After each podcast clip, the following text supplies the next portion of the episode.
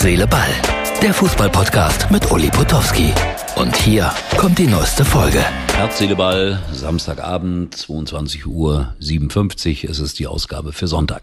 Ja, Deutschland hat verloren mit 2 zu 3 gegen die Türkei. Wir haben eine kleine Umfrage gemacht hier, ähm, der Instagram-Tobi, bei unseren äh, Usern und äh, immerhin Rund 35 Prozent hatten es für möglich gehalten, dass die Türkei gewinnt. Also das ist ein hoher Prozentsatz, finde ich.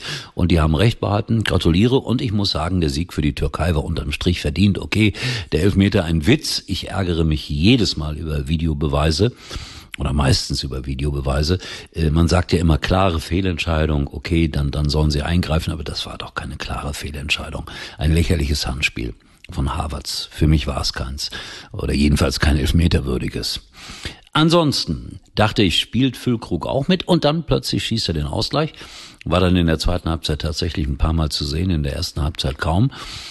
Nach dem 1 zu 0 für Deutschland durch Harvards war ich ja fast der Meinung, boah, läuft gut und dann lief es gar nicht mehr.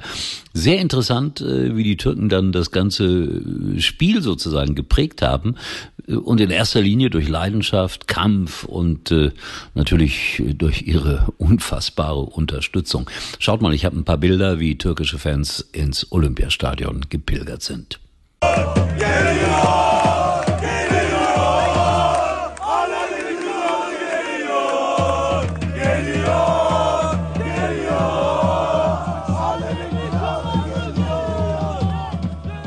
So trotzdem hatte ich den Eindruck, klar, die haben gepfiffen, wenn äh, Gündogan am Ball war und wenn die deutsche Mannschaft am Ball war. Aber im Großen und Ganzen hatte ich den Eindruck, äh, es war eine irre Stimmung. Und als die Lichter da angingen, zwischendurch mal in der ersten Halbzeit an den Handys, das hat mir doch schon irgendwie gefallen.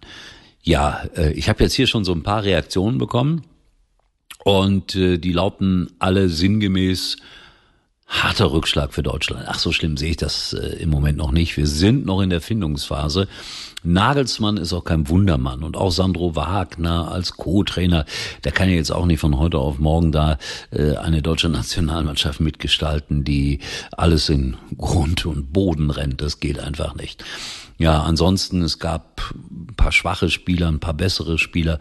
Wir haben gesehen, dass wir auf der Torhüterposition wirklich keine Probleme haben ich würde fast sagen, egal wer da im Tor steht, die sind alle ungefähr gleich gut. Ich tippe aber, dass bei der Europameisterschaft Manuel Neuer letztendlich wieder der Torwart Nummer eins sein wird. Aber wir werden sehen. Vielleicht irre ich mich da. Ja, die Türken auch noch ersatzgeschwächt an einen Linksaußen, den ich noch aus Regensburg kannte, der ein wunderbares Tor machte zum 2 zu 1 für mich das Tor des Monats, wie der den, da oben, den da oben in den Knick geballert hat. Das war schon schön mit anzusehen. Also auch wenn man natürlich äh, ein bisschen mehr für Deutschland gehalten hat, aber es war ein fantastisches Tor. So, ich habe jetzt noch nichts gehört von Herrn Nagelsmann, überhaupt noch keine Reaktion, weil ich meinen Podcast in die Welt schicken wollte und habe gesehen gerade noch so bei den Ergebnissen von den Kollegen bei Sport 1, Frankreich hat ein ganz schweres Spiel gehabt gegen Gibraltar knapp gewonnen, 14 zu 0.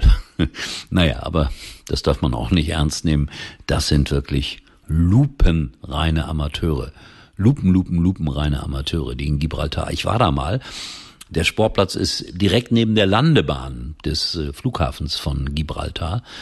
Und äh, ja, manchmal gehen da Schranken zu, dann ähm, kann man nicht über die Landebahn gehen. Aber ansonsten geht man über die Landebahn in das Land hinein. Und da ist dann der Sportplatz, der Fußballplatz, das Stadion von Gibraltar. Ja, lange her, dass ich da war. So, das ist mir nur eingefallen beim 14 zu 0 Erfolg für Frankreich. Freunde, ärgert euch nicht. Wie gesagt, hier kommen so Reaktionen wie herber Rückschlag. Ich sehe es nicht ganz so. Mal gucken, wie es dann gegen Österreich läuft. Das haben wir ja dann auch noch vor uns in der Woche. Aber es ist ein unterhaltsames Spiel gewesen und äh, insofern habe ich mich überhaupt nicht gelangweilt. Was mich ein bisschen ärgert, äh, ach, ärgert ist zu viel gesagt. Ich finde, dass die beiden Kommentatoren bei RTL, wie die meisten mittlerweile, viel, viel zu viel sprechen. Da wird alles erklärt, jede Kleinigkeit. Also 50 Prozent reduzieren, Freunde. Das wäre nicht so schlecht, weil es lenkt manchmal einfach ab und der Informationswert ist dann oft auch nicht so hoch, obwohl ich die beiden Kollegen, das möchte ich auch ausdrücklich sagen, schätze. Aber ich war ja mal Sportchef bei RTL, ist lange her. Wenn ich Sportchef wäre, würde ich es Ihnen so sagen. Bin ich aber nicht, Gott sei Dank, bin ich in der Verantwortung. Herz, Seele, Ball, morgen neu, morgen mit einem irren Tor aus den Niederlanden. Bis dahin, tschüss. Das war's für heute und Uli denkt schon jetzt am Morgen. Herz, Seele, Ball, täglich neu.